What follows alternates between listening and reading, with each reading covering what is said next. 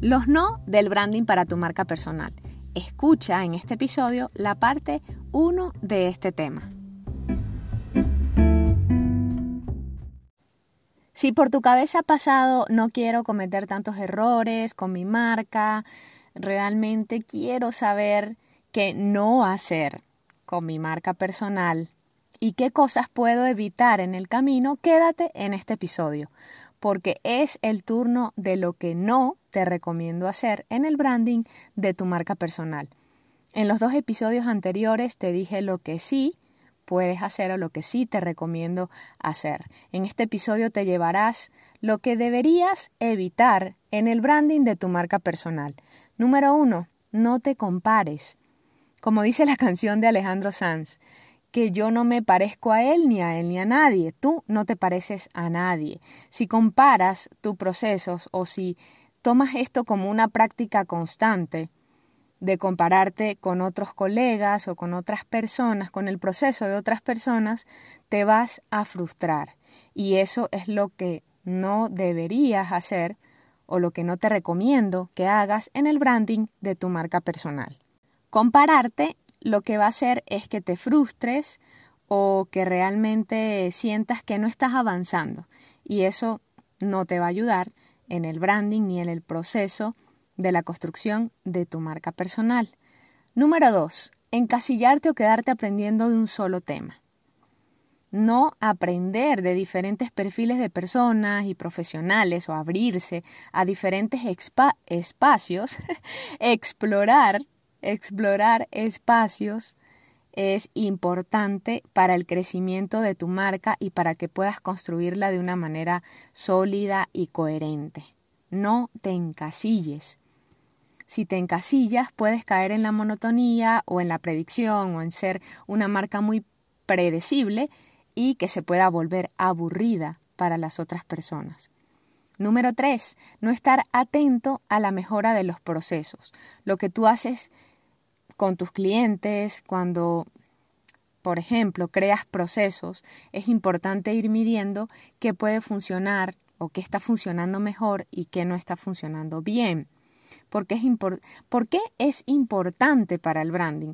Porque la forma en la que te van a recordar tus clientes, si te recuerdan como alguien que los ayudó muchísimo, que los que les ahorró tiempo, que les ahorró dinero, que es alguien que o una marca que está representando una transformación, un antes y un después, tú vas a marcar la vida de las personas. Y esto solo lo puedes hacer estando atento a la mejora de los procesos. Si no lo estás y si realmente no haces caso omiso, corrijo, si realmente haces caso omiso a mejorar estos procesos, pues no lo vas a poder lograr porque no estás siendo consciente de qué cosas están funcionando y sobre todo qué cosas en tu proceso están impactando de una manera positiva a tu cliente. Número cuatro, dejar tu marca florecer sola y que fluya sin más ni más, como diría mi abuela.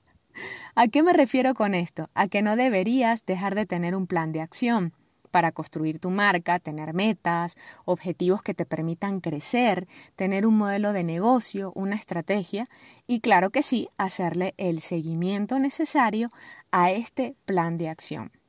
Número 5. Ser impaciente. No te hagas amiga, amigo de la impaciencia. Está muy bien que quieras ser rápido, pero dale chance a los procesos, a tu proceso, sabiendo que vas avanzando paso a paso, eso es muy fundamental en el branding de tu marca. No le abras la puerta tantas veces nuevamente a la frustración. Sé paciente, sé constante y cae en la conciencia o haz de una manera consciente el proceso de la paciencia en tu marca, de saber que todo toma su tiempo y el branding de tu marca no se construye de la noche a la mañana. Si has cometido en algún momento algunas de estas cosas o algunos de estos no que te acabo de mencionar, no te preocupes. En lugar de eso, ocúpate en cuidar el branding de tu marca de aquí en adelante y puedes colocar lo que más te haya servido de este episodio en el manual de tu marca. Puedes también imprimirlo donde lo puedas ver. Ponlo en tu celular, revísalo una vez al mes. Esto es un ejercicio que te va a ayudar muchísimo. No es para que te des golpes de pecho, y créeme que yo sé bastante de darse golpes y sacar el látigo de debería haberlo hecho mejor, hoy yo estoy cometiendo este error y ahora qué hago. No, la idea es dejar para ti una reflexión que realmente te funcione y que puedas aplicar a partir de hoy esos correctivos, esas cosas que puedes mejorar en el branding de tu marca. Dejé para ti una pregunta en esta sección de preguntas y me encantaría leerte y saber qué piensas sobre este episodio. Quien te habló de este lado del teléfono Silvia Izquierdo y nos vemos en el siguiente episodio en un 2x3 para tu marca.